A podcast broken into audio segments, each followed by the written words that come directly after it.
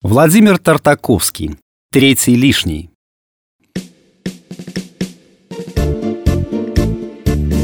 Все было хорошо, пока Рита не забрала из моих рук недопитый стакан и не взяла меня танцевать. Именно взяла. Потому что приглашать ее в присутствии мужа я бы и не подумал, а сопротивляться не мог. Ну никак. Не успев прийти в себя, я почувствовал на шее ее губы почувствовал ее всю, прижимающуюся ко мне все сильнее, и услышал шепот «Поцелуй меня». Совершенно растерявшись, я косился сквозь очки в сторону стола, где с пустым стаканом в руках сидел задумчивый Гена. Он был аспирантом на кафедре электроники и вел лабораторки в нашей группе. Кроме этого, Гена играл в баскетбол за «Спартак». Он был старше меня на 8 лет и тяжелее, килограммов на 40. При желании он мог бы забросить меня в окно, как мяч в корзину. Это сравнение упорно крутилось в моей голове, мешая насладиться нежданными ласками Гениной жены, начальницы лаборатории, где я, студент, без проблем подрабатывал свои скромные полставки. Но оттолкнуть ее было выше моих сил.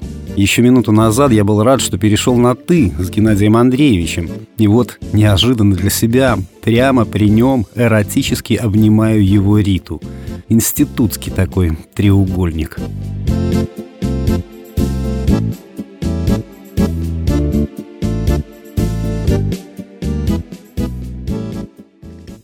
Музыка смолкла, а в мое ухо было произнесено «Идем». «Только не в спальню», — мелькнуло в голове. Я ругал себя за безвольность, но не смел противиться желанию моей госпожи. И вздохнул с облегчением, когда, миновав дверь спальни, мы свернули в детскую, за куток между кухней и прихожей. Рита пересела на край самодельной двухъярусной кровати, где дружно сопели ее двойняшки — Саша и Наташа — Прижимания и поцелуи сменились слезами и всхлипами. «Мишка, не знаю, что мне делать, но я так больше не могу». «Как не можешь?» «Не могу жить с этим ходячим манекеном. Ему же все пофигу, а особенно я. Одиноко мне с ним, понимаешь? Как будто рядом пустое место».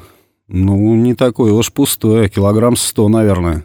«Даже больше. А что толку? Его же будто нет. Ему все пополам. За пять лет ни разу не удивился и не засмеялся. Не знаю, зачем он живет со мной. Практически я мать-одиночка. При таком красавце мужа я одна, одна. Рита вытерла глаза простыней, свисавшей с верхней кроватки. «Одна», — растерянно повторил я. «Но у вас же родились дети». «Оставь, я не о сексе. Как раз это без проблем, но тоже не мой как робот. То есть я в сексе одна, понимаешь? А со стороны глянешь, просто идеал. Красивый, спортивный, кандидатская на носу. И руки золотые. Видишь, какую кроватку малым соорудил из досок от контейнера. Отшлифовал, лаком вскрыл Европа. Но все молча, как робот. Никаких эмоций, никакого общения. Всегда сам в себе. А меня вроде нет. Вот на спор перекрашусь в рыжую, не заметит. Внимания не обратит. Если бы сейчас при нем тебе отдалась, так бы камнем и сидел. А ведь я любила его, и сейчас люблю, наверное. Но не могу я жить с пустым местом, не могу. А что делать, не знаю. Неужели разводиться из-за этого? Я попытался ее обнять, но она оттолкнула мои руки и снова вытерла глаза простыней. «Хочешь, чтобы я с ним поговорил?» А с ним не такие, как ты говорили. Он психолога посещал под моим давлением. Без толку. А я дура, все на что-то надеюсь. Нарочно тебя взяла, думала, может, приревнует. Вот такую балалайку. Как с камнем жила, так и останусь. А он всегда был камнем. И тогда, когда ты за него выходила... Не помню уже. Такая счастливая была. Генку взяли в аспирантуру, баскетболист, за границу ездил, а я второй курс заканчивала. А, неважно уже. Рита махнула рукой, поднялась и вышла в прихожую. Я следом. «Извини, Мишка, но иди домой. Не сердись на меня, ладно?» На завтра, понимая, что встречи не избежать, я сам явился на кафедру. Увидев меня, Гена ободряюще кивнул, протянул руку. «Как оно, ничего?» «Все отлично, Геннадий Андреевич. Кое-как улыбнулся я. Особенно впечатляют ваши лабораторки по тиристорным преобразователям. Гена, как обычно, остался серьезен. Не поясничай, Миша, не стоит. У тебя была последняя пара. Если не спешишь, идем пройдемся. К моему удивлению, Гена повернул к шоссе за оврагом. «Извини», — начал он. «У нас с Ритой есть проблемы, но мы должны решать их сами, без третьей стороны».